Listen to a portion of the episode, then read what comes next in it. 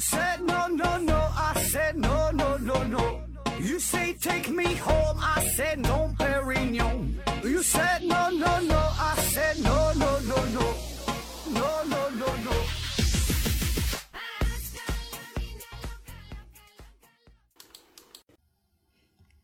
片名探索，不计后果。欢迎您收听思考盒子。上一系列我们说了三位化学之父的故事，其实呢并没有说完。本来还想继续聊一聊阿伏加德罗和李比希等等这些人儿，但是呢总说一个主题，这个内容啊容易让人乏味，所以呢今天咱就换个主题。这个系列呢我们说说有关心理学的事儿。今天呢要说的内容叫做。曼德拉效应这个词儿呢，有人听过，有人没听过。说的是啥意思呢？稍微关心政治的，哪怕是只是偶尔关心一下世界政坛的朋友，应该呢都听过曼德拉这个人儿。他呢是南非的前总统，也是非洲的民权运动、种族运动的先驱，被尊称为南非国父。那么你知道他是什么时候去世的吗？我可以给你一些提示，他呢是一九一八年出生，如果活到现在的话呢，应该是正好一百岁了。他是一九六二年被捕入狱，判了二十七年的监禁，也就是说要到一九九零年才能出狱。那么再给大家几个时间点，这个南非世界杯是在二零一零年举行的，到现在呢已经是八年了。那当然了，多数人呐是不会记得一个外国总统具体哪年死掉的，但是总体感觉呀，这个人呢应该是已经死了很长时间的。可是呢，实际上这个曼德拉他是在二零一三年才去世的，并没有想象中的那么遥远。这种记忆上的错觉并不是个案，在二零一零年的时候，有一位美国人在与他朋友闲聊的时候啊，就。呃，说到了这个事儿，就感觉呀，这个曼德拉呢就已经死了，嗯，然后怎么还会他还会出现在这个电视上呢？然后他的朋友啊也有类似的感觉，于是呢，这个人就发发了一个微博，就说呀，自己记得感觉好像这个曼德拉早在八十年代就已经死在监狱里边了，而且这个记忆啊。就非常清楚啊，就是当时电视啊、各种媒体啊都报道了曼德拉的这个葬礼，还有他的遗孀发表的讲话。那么当这个说法提出之后，竟然呢有大量的网民响应，呃，给他回复留言，就说呀自己都有相同的记忆。那同样在我们中国也有不少人呢响应这个事儿，甚至呢还有人拿这个比洋的这个歌曲啊叫《光辉岁月》作为佐证。这个《光辉岁月》，这是比洋一九九零年发布的歌曲。这个歌词中就这么写的嘛：这个黑色肌肤给他的意义是一生奉献，肤色斗争中可否不分肤色的界限？呃，愿这土地里不分你我高低。那显然呢，这首歌的歌词呢，就是与这个呃反种族隔离亚与这个运动有关。那说这首歌呢，创作的背景啊，就是为了纪念曼德拉，呃，他纪念他去世而创作的。那对于这种集体人群出现的记忆与现实不符的现象，就被称为曼德拉效应。当然了，这个比昂的这个歌，这个《光辉岁月》确实呢与这个曼德拉有关，但是呢，并不是因为人家去世写的这个歌，而是呢因为这个曼德拉出狱才写的这个歌。那为什么这么多人这个会集体的出现虚假记忆呢？原因呢很多。比较玄乎的说法呢，有这个平行宇宙的假说，呃，也有说是这个未来人呐，或者说是一些什么神秘组织，偷偷的就篡改了我们的历史，也有说是这个叫我们的时间呐被重置了，这些呃都有理论上的可能，但是呢，我个人的感觉呀，更倾向于一个比较靠谱的原因，就是说我们这个记忆，呃，记忆就不太准，本身的这个记忆啊出现了问题。那结合到这个曼德拉这个具体的事件，我们对于这个外国的一些民族运动啊、一些战争啊、这些动乱呐这些事儿，并不是特别了解，记得呢也不是很清楚。特别是这个非洲离咱们还这么远，而且呢，在曼德拉活跃的那个时代，嗯，那个时候信息呀也不像现在这么发达，这个信息渠道非常窄，也没有什么网络，所以这种谣言呐就很容易流传的很广。那当时呢，像曼德拉这种人啊，就很多人都被抓进监狱里。那么这个报纸上呢也会报道这些人，有一些呢就是死在监狱里的信息，然后呢很可能就是呃报纸上出现这种这个大致的标题，就说这个曼德拉是否也会出现这样的结果呢？是否也会死在监狱里呢？呃，出现这种标题，然后呢后面打上一个小小的问号，然后再加上各种媒体的渲染，这样呢就是弄得很多人认为曼德拉呢就真的死在了监狱里，然后就是三人成虎，以讹传讹。而且这个曼德拉呀，他在这个监狱里待的时间确实也是有点长。他是一九六二年入狱，一九九零年出狱，被关了二十七年。那说白了，一个人在监狱里待了二十七年，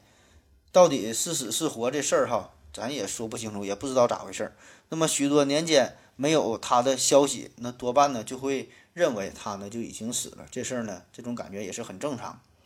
那还有一个。容易让人弄混淆的事儿呢，就是在二零零五年，有一个人呢叫做呃马克贾托曼德拉去世。这个人呢，就是我们常说的这个曼德拉效应里边这个曼德拉呀，他是他的儿子，叫做马克贾托曼德拉。那么这个人这么名字这么长，我念起来都费劲，所以呢，大家对他呢自然也是没有什么特殊的印象，也是记不住。反反倒是呢，一看头一看到关于他的这个新闻，看到这个报道。就是这个曼德拉三个字比较醒目，所以呢，就在这个大脑中就植入了一个错误的信息，就感觉感觉曼德拉已经死了，所以这些种种的原因综合在一起，就造成了曼德拉效应。那说完了曼德拉这个外国人，嗯，可能我们没有什么特殊的感觉，那咱就再说几个咱们更为熟悉的一些名人，说说咱们都听过的。那我就说几个人哈，大家凭着自己的感觉说一说，我说的这些人到底是否还活着呢？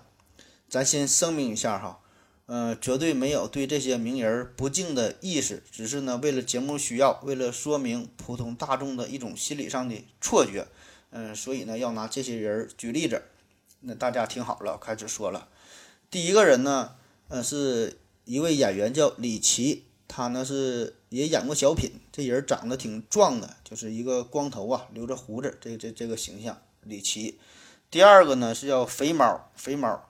呃，真名呢叫郑则仕，他呢是一个大胖子，经常呢演配角，一般呢就是演那个香港的警匪片啊。郑则仕。第三个呢是吴马，那这个人大伙儿就可能比较熟悉了，就是一个干巴瘦的老头啊，一般也是演配角。嗯，第四个人呢叫呃卓依婷。这是一个歌手啊，唱歌的一个女的，唱过评剧呀，《明天会更好》《潮湿的心》等等哈。卓依婷。第五个呢叫金庸，这个就不用介绍了，这是著名的呃武侠小说的作家金庸。最后一个呢是武藤兰，平生不识武藤兰，阅尽 A 片也枉然哈。武藤兰这是拍片的日本人。嗯，我再重复一遍这几个人哈：李琦、郑则仕、吴马、卓依婷、金庸、武藤兰。那请问这六个人哪些人已经去世了呢？哪些人还活着呢？给大家两分钟的时间，稍微考虑一下，也可以和旁边的朋友啊讨论一下，就到底谁还活着，谁已经死了哈？这六个人，那你们认真回忆一下哈。这个两分钟的时间，我这个扯扯犊子说点没用的，说说这个武藤兰呐。武藤兰他呢是姓武藤，叫兰。他的老家呀是这个日本神奈川，就是和仙道和这个流川枫他们都是老乡，都是神奈川县的。最经典的 cosplay 的形象呢就是不知火舞。然后呢，他在二零零二年，呃，就是这二零零二这一年呐，这一年的期间，他拍了二百一十二二百一十二部的呃 AV 的作品，获得了世界呃吉尼斯世界纪录的这个认证。这是真事儿哈，就是被评为一年之内售出最多色情影片的女演员。但是呢，他并不满足啊。这个第二年他就破了自己的记录，就二零零三年，他这一年出演了三百零四部的作品，三百零四部啊，这是什么概念哈？你想一想，嗯，如果这个一次月经咱按持续时间大约五天来计算的话，那么一年十二个月就是六十天，一年三百六十五天，减去六十天就是三百零五天，三百零五天拍了这个三百零四部的作品哈，就给自己休息了一天。什么叫兢兢业业？什么叫精益求精？哈，给人家学一学。那我们平时总是看到人家这个风光的一面，但是这个风光背后啊，都是这些点滴的积累。那好了，我估计啊，说了这么半天，我说了这么些哈，大家也没有什么心思去专心思考这个问题了。生活中啊，就有很多事儿，我们其实都记得不是特别清楚哈，这事儿很正常，因为每天我们都有很多的大事儿、小事儿。我们不可能完全的全都这个记住哈，很可能就给弄混了。但是大家集体上很多人都把一件事弄混哈，这事儿就比较蹊跷了。那好了，咱就直接公布答案哈，这六个人到底谁活着谁死了呢？这六位当中，除了吴马，其余的五个人都还活着好好的。而这个吴马也是在二零一四年才去世的，这个时间呢，离现在并不遥远。而我们刚才说的这个永远离开我们的那位女友哈，不是武藤兰，是范岛爱老师。我估计呢，能把这个问题答对的哈，能把这几个人生死猜对的这个朋友，应该是不是特别多。当然，其中一个重要的原因呢，是很可能这些人呢根本就没听过这几个这个名字，俺都不知道。但是问题是，如果你听过这些人的名字，而且对这些人，呃，有一定了解的话，你很可能也会把这个。问题给答错哈，能把这个生死这个大事儿啊都给弄混。我们就拿这个呃最容易弄混、就经常误会的这个五马哈，用它来举例子说明一下这个问题。为什么我们记不住一个人的生死呢？那么五马在他活着的时候啊，就是经常被死亡，而且呢不是一次两次了。三天两头的他就得死一回。那作为一个演员，咱们现在上网啊，一搜索他的信息，基本关于他这个演电影的信息倒是不太多。那一搜索一看，结果呢，大多都是，呃，说这个吴马不是已经死了吗？为什么吴马怎么死了两次呢？怎么又死了呢？而且还说这个成龙大哥呀，还为他抬棺材哈，说的有模有样的。那么其这个是到底咋回事哈？这个这个原因呢，这原因其实非常多。首先是在这个二零零六年的时候，有一位叫做彪叔的香港演员去世了。那可能可能有人听过这个名字哈，彪叔，感觉这个人和吴马长得也不太像啊。而且彪叔、吴马这俩名儿，感觉也没啥关系，不太可能搞混呢。他俩长得确实是不像，但是呢，他俩这个身份呢有很多相同之处。首先呢，他们都是香港人，都是呢。老戏骨都是这个万年绿叶哈，就是经常演配角，没演过什么主角。然后呢，也是经常和这个成龙啊、洪金宝啊什么和和和这些一线的大咖合作，都是演那种比较搞笑的这种角色。那么年龄看起来呢，也是差不太多。平时呢，也没有什么大新闻大新闻哈。那么大家呢，基本呢也不会主动的想起这些人儿，可以说哈，他们只是以一种。非常模糊的形象被记录在我们的大脑之中。那当他们去世的时候，可能呢，我们就会感叹一句：“哎呀，挺可惜的，又一位老戏骨去世了，离开了我们。”但是呢，我们并不会具体的提及到他的这个名字。而且呢，这个彪叔他的这个江湖地位也很高啊，就是他去世这个出殡的时候，这个场面这个排场非常大，在这个香港红磡世界殡仪馆设的灵，然后呢，成龙。曾志伟、张学友，呃，都为他呃扶灵，就是抬棺材。然后呢，沈殿霞呀、周华健等等这些名人、这些明星都是到场。所以这么豪华的阵容，这个出场的这个这个出殡的整个这个场景啊，就被我们记录在了在记录在了我们的大脑之中。但是具体这个棺材里这个躺的到底是谁哈，反倒是没有引起我们的注意。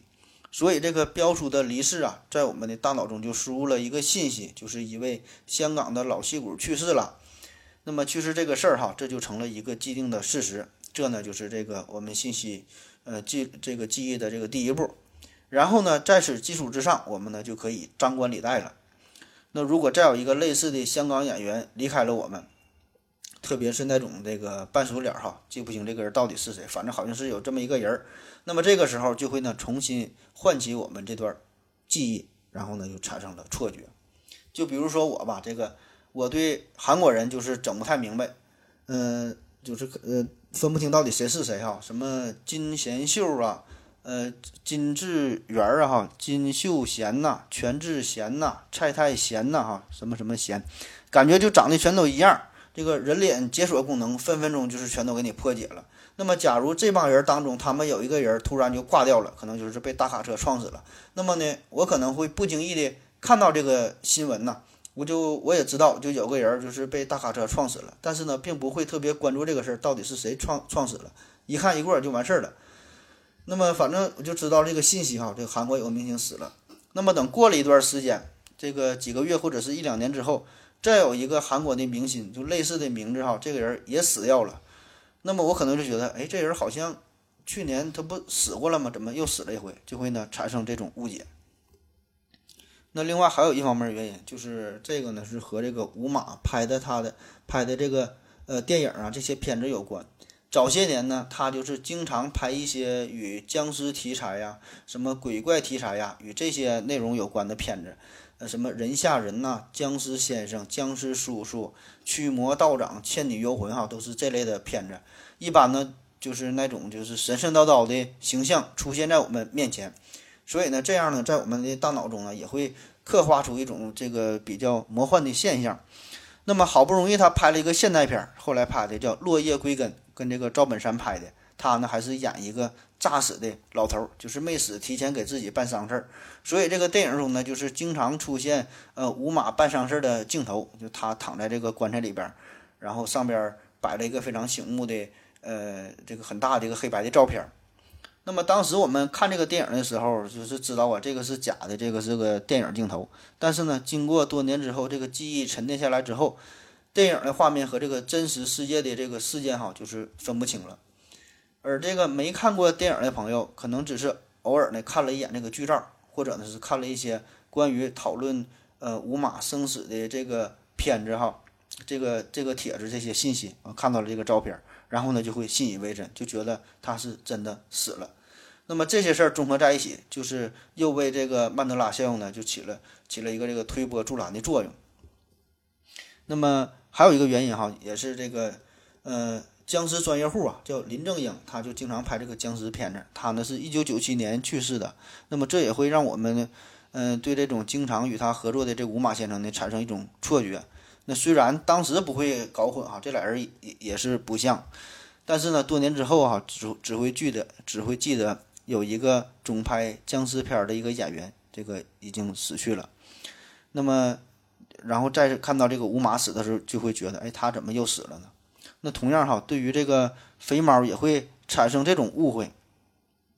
我觉得很可能就是与这个之前沈殿霞的去世呢有关。那你可能会觉得这个大脑的，这不会连男女这么简单的事都整不明白吧？其实哈，恰恰就是因为这个男女这个事儿没整明白，恰恰就是因为这个男女太简单了，所以呢，大脑不会特意记住这个男女这个事儿。那反倒是哈，就记住了这个肥猫和这个沈殿霞呀，这俩人都挺胖，这俩呢就是都有这个特征嘛，所以呢给这俩人就是贴上了一个很胖的标签，然后呢就是放在大脑的仓库里边。那么等到其中一个人去世的时候，就又加上了一个标签哈，死胖子。所以在这个电视中，我们看到一个活着的肥猫的时候，就会想到，哎，感觉这个胖子他以前不是死过了吗？这时候呢，大脑呢就被整蒙圈了。那你现在就可以重新检索一下自己的大脑哈，回忆一下，看看自己大脑仓库到底是怎么存储这些信息的，是不是把一些这个非常胖的朋友放在一堆呢？是不是把一些这个个子很高的朋友放在一起，把一些长得很黑的朋友放在一起，然后把一些这个白富美啊放在了一起，挺能吃的放在了一起。当然哈，这些人可能中间呢会有一些交集，有一些重合。那总之就是说到某一个特征的时候。往往呢想到的不是一个具体的人，而是呢一个群体一堆人。那么这些信息反复的叠加之后，就会对这个群体中的一个个体出现记忆上的偏差。那现在已经有研究表明了，就说呀，以前的学习只是呢为我们人类的大脑呢创造了一个框架，使得相似的记忆得以呢存储在相邻的位置之上。但是呢，由此带来的这种长期记忆就会缺乏个人的一些细节。那虽然我们可以通过反复的学习使记忆呢进行强化，但是呢，这个加工的过程啊，很可能会使得重新组合在一起的信息导致记忆呢极易失去精准性。人的记忆啊，就是一种这个信息的编码。那么这个编码在人获得信息进行归类，然后这个再重命名，最后呢，在这个脑子里存储，这呢就是一个归类后的命名的一个过程，而并并不是存储的信息本身。信息这个编码的过程呢，本身就是一个主动转化的过程，而且在这个人类呃存储这些信息之后，然后呢，再对这个信息进行解码的回忆的时候，这呢也是一个。主观加工的过程，那么这两个过程都会掺入主观的因素，所以这个信息在转换的过程中就很容易出现记忆上的错误。那咱们现在经常看那个一些综艺节目嘛，这里边经常有这个传话这个游戏，就是五六个人站一排，然后戴上耳机哈。然后一个人传给另外一个人，就是一个成语啊，一段话什么的。那么传到最后，这个内容保证就是变得这个面目全全非了，因为里边会加入很多你主观上的印象、主观的一个改造。呃，再举个例子哈，就是大多数的呃美国人上学的时候呢，都会学到一个人叫做亚历山大·汉密尔顿。这个人呢，咱们可能是没听过，但是呢，在美国非常有名。他呢是呃美国的一个开国元勋，但是呢，并不是美国总统。然而，这个调查结果显示，就是受试者呀，很容易把这个人当成是美国总统，就是就是这个亚历山大·汉密尔顿。那么这呢，就是因为这个神经元在编译关于汉密尔顿信息的时候，通常呢会跟编译美国前总统的信息呢同时进行，同时进行，把它们呢放在一起。那过去的总统和这个汉密尔顿之间的这个连接，渐渐的就是变得越来越强。最后呢，就是以至于你可能会错误的将这个汉密尔顿就继承了这个美国的前总统哈。你不信这个事儿，咱们过几期我再问你这这个问题哈，你就闹不清这汉密尔顿到底是不是美国的前总统了。那就像是咱们现在很多人也会误以为，呃，这个呃八国联军哈火烧圆明园一样。那实际上这个火烧圆明园并不是八国联军干的，这个是一八六零年这个英法联军干的事儿。好了，咱们歇一会儿。我要跟正南去尿尿，你要不要一起去啊？我也要去。哎，风心，我要跟正南、阿呆一起去尿尿，你要不要一起去啊？好了，喝了口水回来，咱们继续聊哈。下面呢，我们说点轻松点的事儿，再考考大家。英国著名的大本钟，它的钟盘上四点钟这个四是怎么写的呢？先普及一下，就咱们手表上啊，这不有十二个数字吗？那么常见的呢，一种是用这个阿拉伯数字去写，另外一种呢就是用罗马数字。罗马数字呢，呃，这个一呀是用一数，就这个 i 表示；那个二呢就是两数哈，两个 i；三数呢就是三个 i；五呢就是 v 呀，v 表示五；x 呢表示十。然后呢，还有一些小的规则，就是小的数字放在大的数字左边。就表示呢，用大数减去这个小数得到的这个数，就比如说这个一个 i 加上一个 x 哈，左边呢是个一，右边呢，呃，这个是个十，那就是用这个十减一，那 i x 就是表示九。那小数如果是放在大数的右边，那就是表示这两个数相加。那比如说 v i i 哈，就是五加上二，那就是七。当然哈，这种方法吧。呃，表示一些大点的数哈，就是很不方便哈，看起来很不方便，不知道到底是多少，算起来很麻烦。那现在呢，除了表示一些机器的型号啊，还有就是在这个表盘上啊，基本上在其他地方就基本就是都被淘淘汰了。那么咱这个说这个大本钟上面，它这个四到底是怎么写的呢？如果你现在正好也戴手表了，而且恰好上面是用罗马数字标注的时间，那么你可以看一下。这个四啊，居然不是 i v 哈，不是这个一个五减去一的这种写法，而是呢四个数哈 i i i i，是不是感觉很奇怪呢？至于为什么用这种写法，那有的说是为了避讳朱比特的名字，有的说是为了造型上的美感，还有别的什么原因啥的。反正就是说的，我们习以为常的事情啊，其实很多时候并不是我们想象的那样。这呢，就是。呃，这也就是造成这个我们集体嗯虚假记忆的一个重要的原因。那再来一个问题，皇后乐队哈有一个经典的歌曲叫做《威亚泽产品》，呃，各种什么足球的盛典呐，还有什么球队夺冠之后啊，都用这个歌，就是《威亚泽产品》。一二三四五六七八九十，一二三四五六七八九十，一二三四五六七八九十。大家对这个旋律呀、都是耳熟能详。那么问题就是最后这句歌词到底是 “We are the 产品”还是 “We are the 产品 of the world”？就是有没有这个 “of the world” 哈？注意哈，问的是最后一句。那答案就是这个最后一句啊，没有 “of the world”。那不信呢，你现在就可以重新听一遍这个歌。那当你注意到这个问题之后哈，我一说完之后，你再听这个歌，听到最后你就感觉没有这个 “of the world”，就感觉。突然，这个歌就结束了，非常的突兀，听着不得劲儿。但是呢，这个原唱就是这么唱的。再比如，在七八年前哈，有一部很火很火的电影，是九把刀导演的，柯震东和陈妍希主演的。问题来了，这个电影是叫《那些年我们追的女孩》，还是叫《那些年我们追过的女孩》呢？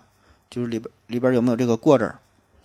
答案呢是那些年我们追的女孩没有过。那之所以我们会觉得有过这个字儿，一方面呢，是因为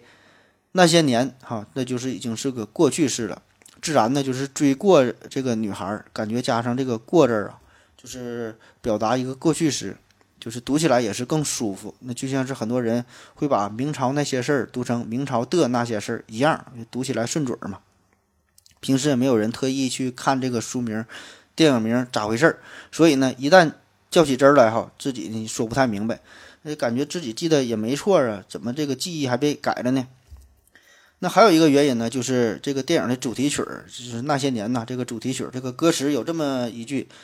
那些年错过的大雨，那些年错过的爱情。”那么这个歌词里边是有过的、错过的哈，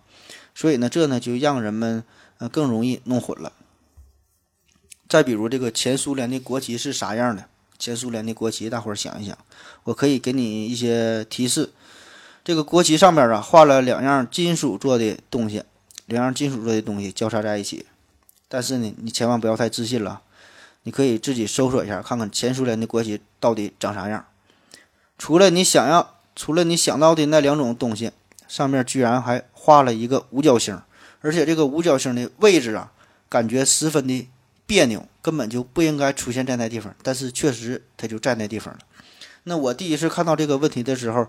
呃，也是非常的震惊哈，起码震惊了有十秒钟。真的就感觉有人刻意在网上把所有我能收到的关于前苏联国旗的信息都给改了一样。然后后来我就想了想，这个这个，嗯，具体这个问题的原因哈，很可能呢是我之前呢。把这个苏联国旗和我们的党旗给搞混了，因为以前看到的都是党旗的形象，没有那个星。而我们从小就记得这个镰刀啊，这是象征着农民阶级，然后这个锤子呢是象征象征着工人阶级嘛，所以呢这个印象非常深刻。至于那个上面的五角星的事儿哈，根本就记不住了，所以呢就把这个事儿就给搞混了。驱动曼德拉效应呢，还有一个重要的原因就是心理暗示。人们呢倾向于相信别人所说的话呢就是正确的。那一旦有错误信息出现，实际上呢很可能是对既有这个记忆的这个真实性的一个误导。那么这就会，呃，让我们呢产生一种这个错误信息的记忆。所以呢，在这个法庭上啊，呃，这个律师呢就是可以反对所谓的诱导性的提问。呃，这个医生也是，作为医生来说呢，就是在询问患者这个病情的时候呢，不能用这种有暗示性的语言，就是说的不能问，呃，这个你是不是有这个右下腹的疼痛啊？而应该说的就是你感觉身体到底哪个地方不舒服？你不能这个诱导性的这个暗示人家。那么因为这种提问哈，往往呢就会直接暗示给出一个特定的答案。嗯，咱再举一个这个例子哈，一个非常有诱导性的这个问题，就比如说哈。我问你，你现在你还能记得在二零零八年的时候，葛优呢，呃，有一部电影叫做《非常完美》，这个葛优的电影。然后呢，葛优在里边演了一个呃房产房地产的经纪人，你还能记记住这部电影吗？演一个房地产经纪人这个葛优。那么这个问题就是不仅暗示了这部电影确实存在，甚至呢还给这个听者呀插入了一个信息。就是说呢，这里边有葛优这个人儿，然后呢，葛优还扮演了一个呃房地产经纪人。然后你听到这个问题的时候呢，大脑就会调动自己的信息，首先就是承认了这个电影确实存在，但是呢，具体记不住这个葛优到底扮演什么角色了。但实际上，这个电影名呢都是我编的，根本呢就没有这个电影。再来几个有意思的问题，你印象中的这个米老鼠啊，它的这个衣服到底有没有背带呢？还是说一个裤衩，或者说是一个裤衩带的背带呢？想一想，这个唐老鸭的这个帽子是蓝色的还是黄色的呢？思考者这个雕塑，他的这个手啊是支在自己的前额上面呢，还是支撑着自己的下巴呢？比卡丘的尾巴。这个尾巴的末端哈是黑色的还是黄色的呢？安卓机器人，就咱手机开机是开机的时候有的会有安卓机器人啊，就是绿色的那个形象，它到底有没有嘴呢？还有这个阿迪达斯啊，英文的写法是 A D I D A S 还是 A D D I D A S 哈？就是后边这是一个 D 还是两个 D 呢？呃，这个不是咱们这个山寨的品牌哈，就是许多老外。也有这种迷惑，这个词儿呢整不明白。很多人呢，呃，起的网名都是 A D D I D A S。其实这些问题的答案呢并不重要，你上网一搜呢就能，呃，找到结果。重点是呢，你不可能把这些东西都清晰的记住。那我们以为这些东西天天看哈，经常看这些东西，保证能记住了。但是呢，咱们有个词儿叫做“熟视无睹”，叫做“视而不见”。其实我们多数人并没有认真的，呃，打量过这个米老鼠的裤子到底啥样，这个比卡丘的尾巴到底啥样，并没有认真的看这个思考者这个雕像啊，这个手到底放在哪，并没有仔细的考虑过这些问题。那么有些人可能就用这个时间重置这个理论解释上述的这些情况，特别是这个二零一二年一过哈，地球也没有爆炸。那有有些人觉得有点不好意思了，地球咋没爆炸呢？二零一二都到了，然后呢就继续得着补一下呗，就说这个地球虽然没爆炸，但是我们整个世界的时间已经被重置过了，这个时间轴啊已经被改了，所以我们记忆中的这个情况和过去的真实的情景那是不一样的。平时一些小事可能可能我们并没有在意，但是呢一旦发生大事儿，比如说这个曼德拉去世哈。在他这个葬礼一出现，咱们呢就会察觉到这个问题好像不一样了。他以前死过，怎么又死了？那还有一些人呢，甚至会拿出自己以前的照片作为证据。就比如说这个思考者雕塑这个事儿，在很多城市、很多的展览馆、很多的这个广场啊，中间都有这种这种建筑，就这这个雕塑哈，就思考者的这个形象。那人们呢也喜欢模仿思考者这个形象呢，给自己拍照，摆这个造型。然后就翻出一些老照片，感觉非常的神奇呀。就是照片中的这个思考者的雕塑啊，他这个手实际上是扶着下巴的，而照片中的自己哈，这个人物实际上呢是扶着额头的。然后就信誓旦旦地说：“你看这个时间被重置了，你看我这个造型啊和那个雕塑的造型不一样，保证呢我的这个过去和这个事儿哈已经是被人更改了。”其实哈，我想说的是，这呢只是因为当时你学的就不像，当时学的就不对，那个造型就没摆好。可以说，当你照相的时候，只是呢学了一个大概的这个这个 pose 哈，并没有在意这个思考者的他这个手啊具体是放在哪儿了。那不信呢，咱们现在就可以做一个实验。咱再说一个著名的雕塑，叫制铁饼者，就是撇铁饼那个人。那如果你对这个形象有印象的话，那么麻烦你现在就摆一下这个治天命者这个造型，然后呢，让你的朋友给你拍个照。那如果你没听过这个治天命者，或者是没有什么印象的话，你可以在网上搜一下，看一下哈，尽量的把这个造型记住。记住之后呢，然后你就把手机关掉，现在摆出这个造型，再让你的朋友进行拍照。然后呢，你你就把你摆的这个造型、这个照片和这个真正的雕塑的造型，你就比较一下，看看有啥区别。咱们不用在意那些细节哈，就看两个事儿，一个呢就是你这个脸呐是冲着铁饼的方向，还是说扭头背向铁饼的方向？另外一个就是你这个另外一只手，就是没撇铁饼的那个手，你是放在对侧的膝盖上，还是放在了同侧的膝盖上？你就是看看这两点，如果这两点你都能做到，都做的跟这个雕塑一样的话，那那你真是厉害了。所以说呀，很多时候。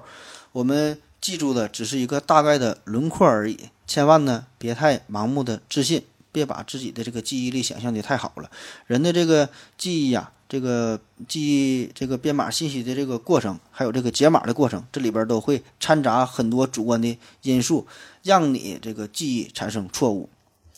另外就是关于这个时间重置这个事儿，咱从这个逻辑上，它也它也说不通哈。咱就说这个时间重置这个事儿，就假设它是真的，那么这个就是扶额头就变成了扶下巴。那模仿的这个人，他为什么不跟着改呢？为啥单纯就是雕塑改了？这个照相这个人，他咋就不跟着改呢？那既然全世界都已经被改写过了，为啥还要刻意留下这个几张破绽百出的旧照片呢？这个这个外星人这不也是闲的吗？还有说这个把这个曼德拉效应和平行宇宙啊给它扯在一起，说这个平行宇宙呢是引起曼德拉效应的一个原因。那平行宇宙这个概念呢，这本来就是一个非常晦涩难懂的科学名词，远不是我们想象中的那么简单。在这个科学圈内部啊，关于平行宇宙这个词儿，大家呢也都是慎之又慎，轻易都不敢说。越是大咖，越是不敢轻易提及这个事儿。反倒是哈，在咱们这个一般的大众文化之中，平行宇宙这个词儿出现的越来越频繁，甚至有点说用的有点这个烂大街了。当然哈，倒不是，咱也不能完全排除呃曼德拉效应真的与这个平行宇宙啊就没有关系。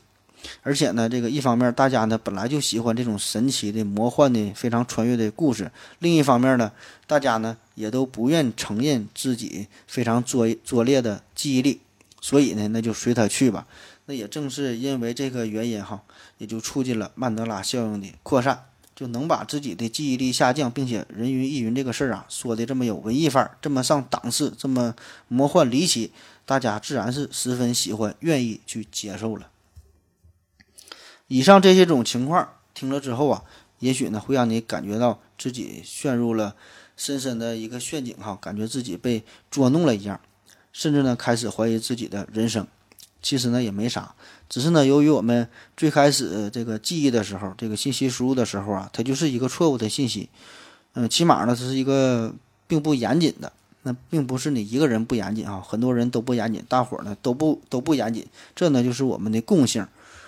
那么，由于大家有着相似的这个教育的背景，有着相似的阅读的习惯，有着相似的获取信息的方式和渠道，这呢就导致了大家集体上的偏差。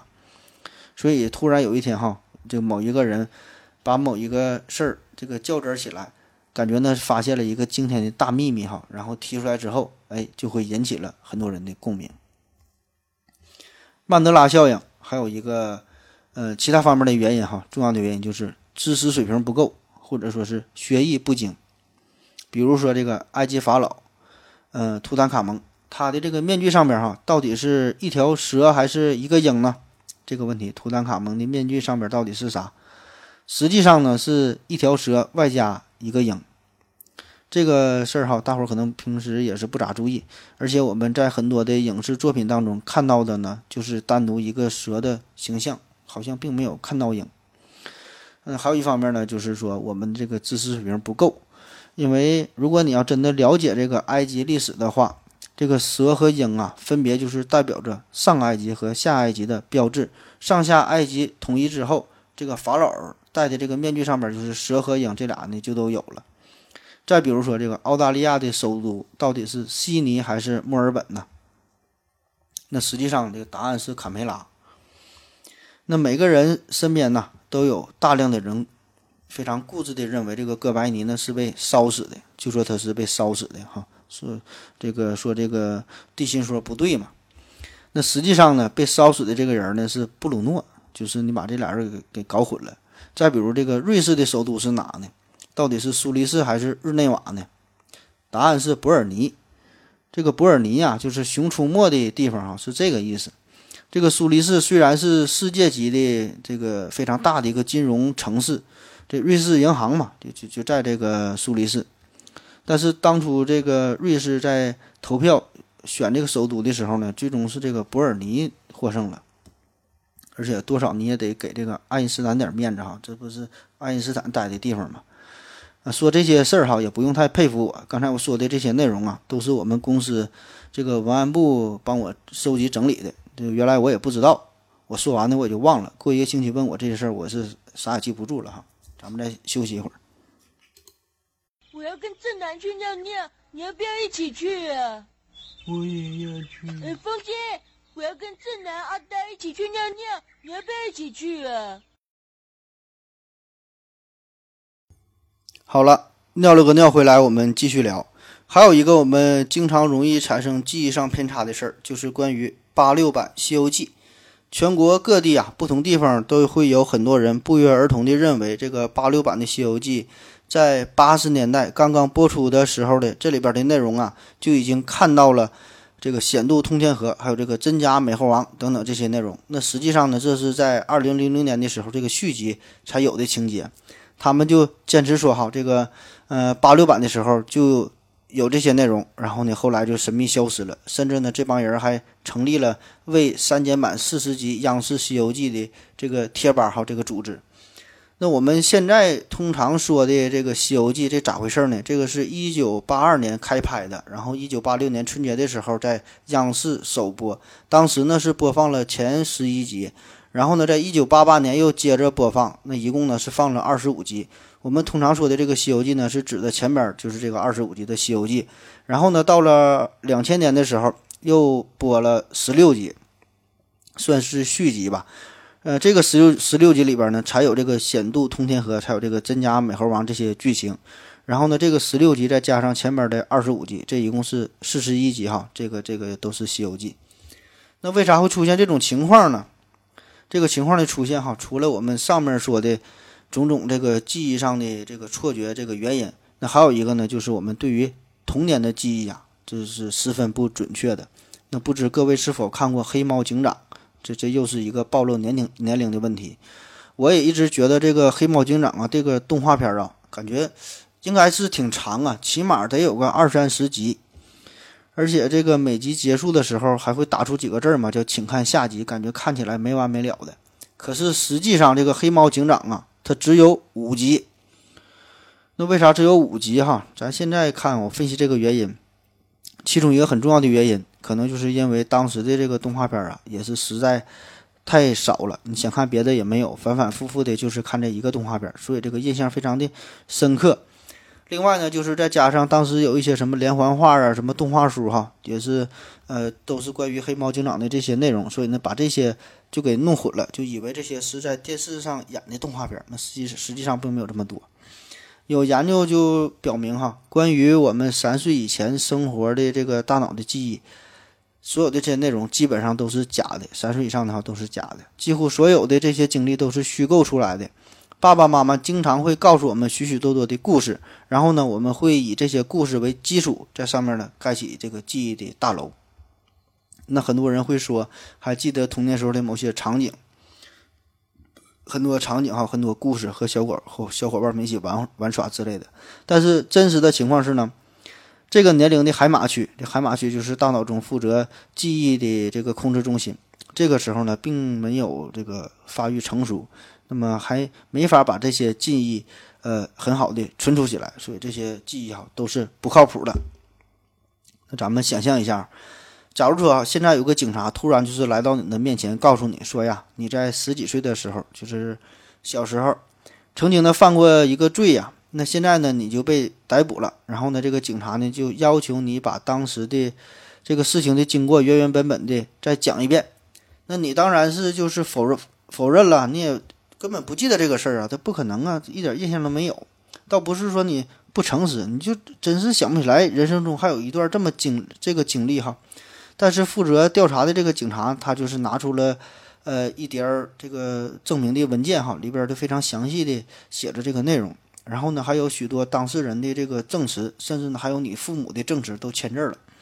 就说你这个罪行确实是存在的。那么这个时候呢，你就会开始怀疑自己了，感觉确实发生过这个事儿，自己记不住了。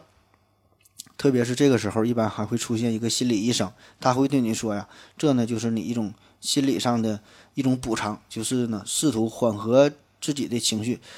刻意的忘记自己的罪行哈，在大脑中呢并没有留下这个印象哈，这就是心理学上的事儿了。那么通过这个心理医生这么一介绍，你就感觉哈好像是自己当时真的犯了什么罪，那么这个时候你的自信就开始逐渐的崩溃了。那好吧，好像是我犯罪了，只是我记不住了，哎，你就开始承认了。这个虚假记忆哈，嗯，也是这样，就是最早呢，就是嗯被注意、被发现呢，就是在犯罪现场，这个目击证人这个指认这个犯罪分子说这个证词的时候，就会出现这种情况，就是虽然这个证人自己确认当时呢看到了某个情况，指认出这个这个犯罪分子，但实际上呢，他会把当时的场景弄混淆了。根据这个美国的一个心理学家一个统统计啊，在这个警方安排的指认中，目击者在百分之二十在到百分之二十五的情况之下，会指认警方明确知道并不是犯罪分子的这个人。而且，如果这个假如这个罪犯并不存在被指认的这个行列之中，仍然会有超过半数的目击者仍然会认为这里边呢。会有嫌疑犯，并且呢会明确的指认出来。那实际上这里边呢并没有这个罪犯，而且呢作为这个罪犯这这一方面哈，他也会面临着严重的问题，就是我们之前说的这个问题，就是他经过这种反复的提问之后，然后在这种心理学家暗示之后，在他的呃心理学家这个解释这个情况之后，然后呢这个犯罪分子就是开始怀疑自己，感觉自己就是真的杀了人，只是自己忘记了。举个例子，比如说这个一九九六年哈，就是外国发生的事儿，有一个人就是被这个警察抓起来了哈，只是说他是嫌疑犯。嗯，经过九个小时的审讯，这位男子哈，二十二岁的男男子，他就承认了，说自己强奸并且勒死了自己的表妹，对这个事儿供认不讳。他倒不是说屈打成招，这个打的太疼了受不了了，他是真的开始怀疑自己的人生，感觉自己好像。干过这个事儿，但是不记得了。然后经过警方反复的提问，啊，就说我那我是是干过这个事儿哈，我好像是忘了。然而呢，就是幸运的是，在他坦白交代之后，或者说是编出了这个故事之后，然后这个真相就出来了，就是经过这个 DNA 的检测，证明了他是清白的，并没有干过这么多的事儿。你看这个，如此说来，这个记忆中的这种错误的信息啊，这个假象，真是非常的。危险呐，而且说是频繁的出现在我们的身边。但是如果我们记错了一个简单的事儿，倒是无所谓了。但如果涉及到一个案件的审判的话，哈，几个人的命运可能呢就会被左右。这远远不是说简单的这个加菲猫到底长没长鼻子这个事儿，这这么简单的问题了。那么下一个重要的问题就来了：这我们大脑中这个虚假的记忆到底能有多少呢？占百分之一、百分之十、百分之二十、百分之五十呢？很遗憾的是，目前呢，并没有人知道这个答案，而且呢，每个人可能也都不一样。那唯一确定的就是，我们如果把这个记忆啊比作是钞票，把我们的大脑比作是一个市场的话，那么就像是在这个市场上会流通着各种各样的假币一样，这个大脑中呢也会穿插着许许多多虚假的记忆、虚假的信息。但是至于这个到底有多少假钱，也就是说有多少这个虚假的记忆。没有人知道，即使你呢，即使你能找出一个又一个制造假币的团伙，你仍然也没有这个答案。那下面我们再看一个让人很迷糊的事儿哈，非常有名的，这是一九六三年美国前总统肯尼迪遇刺这个事件。这个事儿啊，想必大伙儿都听说过，肯尼迪遇刺嘛。嗯，当时呢，肯尼迪和他的媳妇儿，这是俩人坐着一个敞篷车嘛。然后就在这个大街上向两边的人挥手致意。就在这个时候，突然呢，就是遭到了枪击。这个肯尼迪总统呢，就是当场就是中枪，然后死亡了。那么问题来了，当时这个肯尼迪总统遇刺案这个时候，车上是四个人还是六个人呢？或者说，当时他乘坐的这个车呀，是个四座的敞篷车还是六座的敞篷车呢？关于这个事儿哈，你现在可以上那个 YouTube 上看这个原版的录像啊，就是他遇刺的这个录像带原原版视频。我倒不是说因为这个国内看不到，就是咱们国内能看到的这个录像和这个 YouTube 看的这个录像，它是一模一样的，没啥区别。可是重点是哈，你得看这个 YouTube 上边的这个网友的评论留言，你会发现有超过半数的人一口咬定说，这个录像哈，这个视频和自己当年在电视上看的那个视频不一样了，因为他们会记得说，当年在电视上看到的这个肯尼迪总统坐的这个车是一个四一个四人的敞篷车，但是现在看的这个视频呢是六个人的车。这咋回事呢？哈，咱们现在在网上能够搜到的、看到的关于肯尼迪总统遇刺的照片啊，还是视频呢？哈，这些都显示的都是他这个车是个六个人的敞篷车，车上坐的有这个肯尼迪夫妇俩人，加上一个司机，加上一个特工，还有德克萨斯州的州长约翰康纳利夫妇。你看，这就这六个人嘛。可是，就是有相当一部分人在他们的印象当中，就觉得这个肯尼迪的车上坐的就是四个人，这里边并没有德克萨斯州的州长，这个这个这个约翰康纳利夫妇这俩。我个人感觉吧，这里边其中一个重要的原因，就是因为我们会下意识的认为这个敞篷跑车、敞篷轿车哈，感觉应该都是四座的，就是坐四个人的车，在我们的印象中好像没看过有敞篷的六座的。车的形象哈，所以呢，这大脑中很自然的就会认为总统当时坐的这个车也得是坐，也是这个四个人的车。那还有一个更为主要的原因，就是当我们这个大家已经知道了这个肯尼迪总统遇刺的这个事儿，所以当你想要去看肯尼迪总统遇刺的照片或者是他遇刺的视频的时候，这个时候大脑你已经有了这个印象哈。那么你已经知道他要遇刺了，所以你看的时候会把这个重点放在肯尼迪一个人的身上，就等着他什么时候被爆头哈，就看着就盯着他看，根本呢不会在意其他的地方，自然的就完全忽略掉了德克萨斯州州长，嗯和他的这个夫妇这俩这俩人的存在。那么大伙儿有兴趣就是可以这个搜索一下，有这么一个测试，就关于注意力的测试。呃，大概这个名字就是叫呃数一数他们一共传了多少次球哈，有这么一个视频的一个测试，整个这个过程大约就是二三十秒，然后呢就是几个人互相传球啊，拿篮球互相传，然后就让你数他们传了多少次嘛。但是这个测试的重点就是在你非常仔细数他们传球的时候，这个当中哈会有一只大猩猩从他们中中间走了过去，但是因为你注意。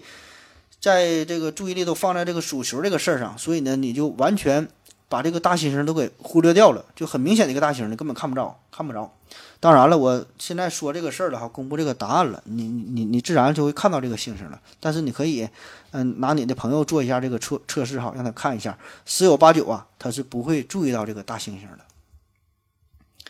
嗯，还有一个引起老外共鸣的事儿，关于这个曼德拉效应，这个是在二零一二年。就是有个人就注意到了一本这个非常著名的一个儿童图书，这是外国的嘛，翻译过来呢叫做《贝贝熊》。那么说他的这个名字和印象中是不一样的，就是在这个人的印象当中啊，应该叫做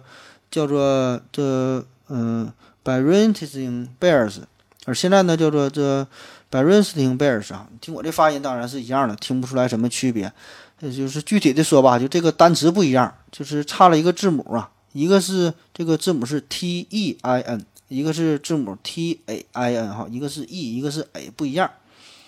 那么这个事儿当时公布的时候，甚至比这个曼德拉效应还要轰动。那虽然咱们外国人看这个事儿哈，感觉差不多，不就是一个字母吗？一个 E，一个 A，真的能有啥太大的区别呀？但是作为用这个英文做母语的人来说吧，这个一个字母的不同哈，会导致这个书写呀、发音呐，甚至一些文化方面，就是有很多的差异。那就像是咱们现在这个咱的小时候看的动画片哈，你原来叫一休哥，突然了变成了一体哥哈，七龙珠突然变成了汽油猪哈，感觉差了一笔，那实际上差老差老大事儿了。那最令人诡异的就是。那些认为这个叫做 Berenstain Bears 和这 Berenstain Bears 的哈，这个人数，这俩势均力敌，基本是一半对一半。那到底是 E 还是 A 呢？这个事儿怎么解释呢？哈，咋回事呢？这里边一个非常重要的原因，就是在英语里呀，以 T A I N 这个结尾的这个名字非常非常少，而以 T E I N 这个名字结尾的这个人儿，这个人名啊，非常非常多。而这个熊就是这个动画片这个名，恰好呢是以 T A I N 结尾，所以很多人当他第一次看，或者说是平时看这个电视的节目，就会觉得这个熊的名啊，实际上是以 T e I N 结尾的更合适哈，他会有这种感觉，就默认的大脑里输入的信息就是觉得是 T e I N 结尾，但是实际上呢，并不是啊，它是以 T e I N 结尾的。这种情况呢，在咱们汉语里呢也会出现，就是咱们汉语里呀，这个汉字的。书写的顺序很多时候并不影响我们的阅读，这个你也可以给你的朋友呃做一下这个测试。如果他没听过这个事儿，你就把这个一句话的这个一个词语的前后两个词儿换一下顺序，你让他读，他还能很很那个顺利的读下来哈，并没有什么影响。很多人认为啊，我们人类的记忆就像是一台摄像机一样，就是能把我们看到的、听到的这些东西都是完整的。呃，正确的记录下来，但实际上呢，我们人类的记忆啊，就没有这么完美啊，没有这么好。实际上，它就像更像是一个拼图啊，就是将脑海中一片又一片的这个线索拼凑起来，然后呢，连接成一个个故事哈，所以叫记忆的碎片嘛。那么，在这个拼凑的过程中，就会出现很多漏洞，出现很多的错误。这些漏洞和错误可以被新的信息呢被填补，从而呢就是产生新的故事。那么，如果这个新的信息很适合这个漏洞，能使这个故事更加连贯、更加合理，那么我们就更倾向于、更喜欢的、更容易的就把这个新的记忆代替了这个原来更为真实的记忆。你关于这个曼德拉效应还有其他方面的解释哈，比如说还有什么阴谋论的这个解释，就说这个光明会还有什么共济会哈，其他的什么神秘组织吧，在背后控制着世界，嗯，一直暗中操纵着人类的进程。那为了达到他们不可告人的目的，就偷偷的篡改了人的人人类的历史哈。这个事儿咱就不展开说了。反正我感觉吧，如果这个事儿要是真的的话，那么主公我有一事不明，就是为什么他要把这个米老鼠的背带给去掉呢？嗯，关于曼德拉效应，还有最方最后一方面非常重要的原因就是媒体，媒体呀，一些媒体机构啊，他们的座右铭就是。不管真假，先报道再说。说错了，咱就再辟谣。但是显然，这个显言，这个谣言呢，要比真相跑得更快。而且呢，没有多少人会关注辟谣这个事儿。那即使有人关注辟谣这个事儿，也会觉得这个叫欲盖弥彰，这个叫此地无银。你越辟谣，反倒觉得这个事儿好像就是真事儿了。那比如说，曾经有个很流行的这个冯肛门事件，哈。那有多少人会真正关注这个后续的事儿？到底咋回事呢？到底是不是医生把这个这个肛门给缝上了呢？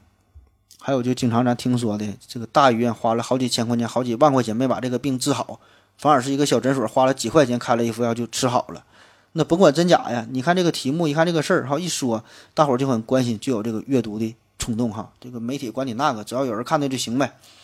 所以我们现在就身处一个这个媒体时代呀。我们会接触接触到很多的信息，哈，非常这个庞大，非常繁杂，里边真真假假也是分辨不清。那么，不管这些信息本身，还是说我们的记忆，这些东西哈，都会产生非常严重的偏差。从这个信息的产生到传播，最后到我们进入到我们的大脑，整个这个过程就是一个产生错误的过程。所以把这些这些信息一综合起来，我们一回忆起来，一想起来哈，就会觉得这个事儿感觉很诡异。所以啊，我觉得吧，这个媒体呀，在这个传播信息方面有着不可推卸的责任。不管是传统的媒体，还是说咱现在新兴的什么自媒体哈，都应该有点担当哈，说点正事儿。现实生活中，大部分的新闻呐，都是突发事件，比如说哪地震了，哪着火了。那么这呢，就需要记者在第一时间的赶往现场进行采访、进行报道，然后呢录像，再把这个播放出来。哈，这是一方面。但是呢，也有一部分的新闻事件呢是可以提前预判的，比如说某些名人去去世，哈，就是出了一些车祸的去世。那比如说他得了什么重病，他保证是一个渐进的过程。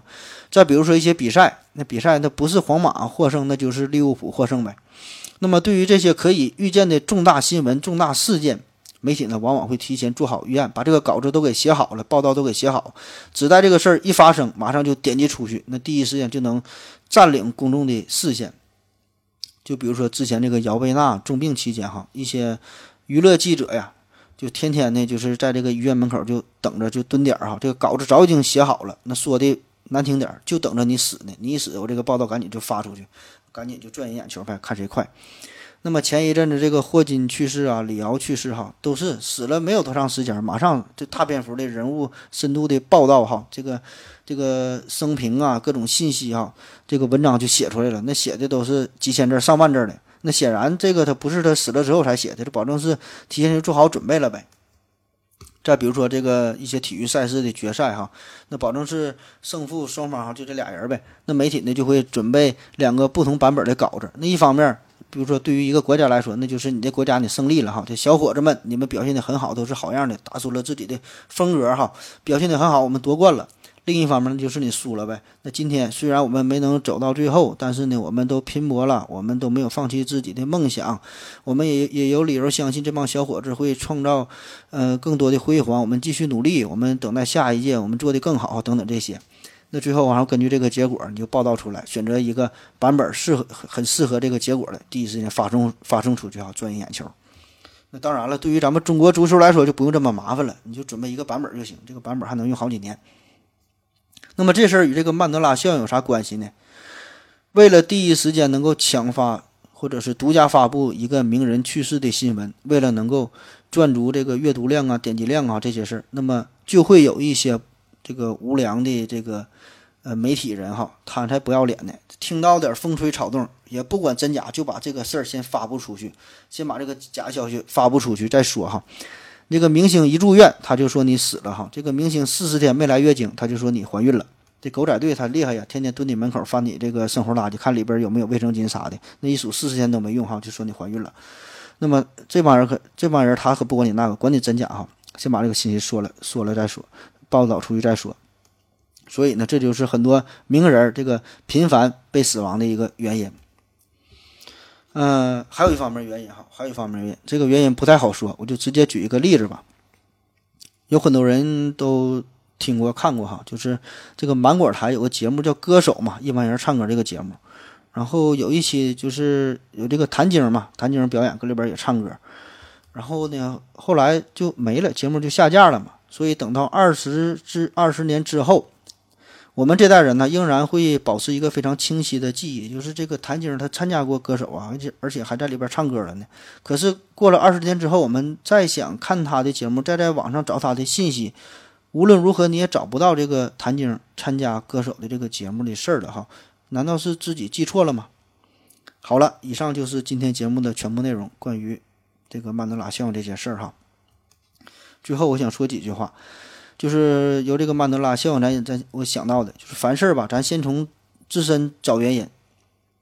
然后呢再考虑其他事儿。但并不是说凡事完全要从自身找原因，你也得找外部的原因。但是你得先找，先得找自己原因。不管是谁的错吧，首先呢，先要保持一个谦虚谨慎的态度。遇到自己不太确定的事儿吧，你就先保持冷静，先别吱声。自己偷摸的呢，上网查一查，看一看，打听打听，把这个来龙去脉整明白了，然后呢再说话哈，尽可能呢掌握更多的信息，更详实的信息。我觉得这是一个聪明人应该干的事儿。古话说得好嘛，叫情商低的少说话，智商低的多读书。谢谢大家，再见。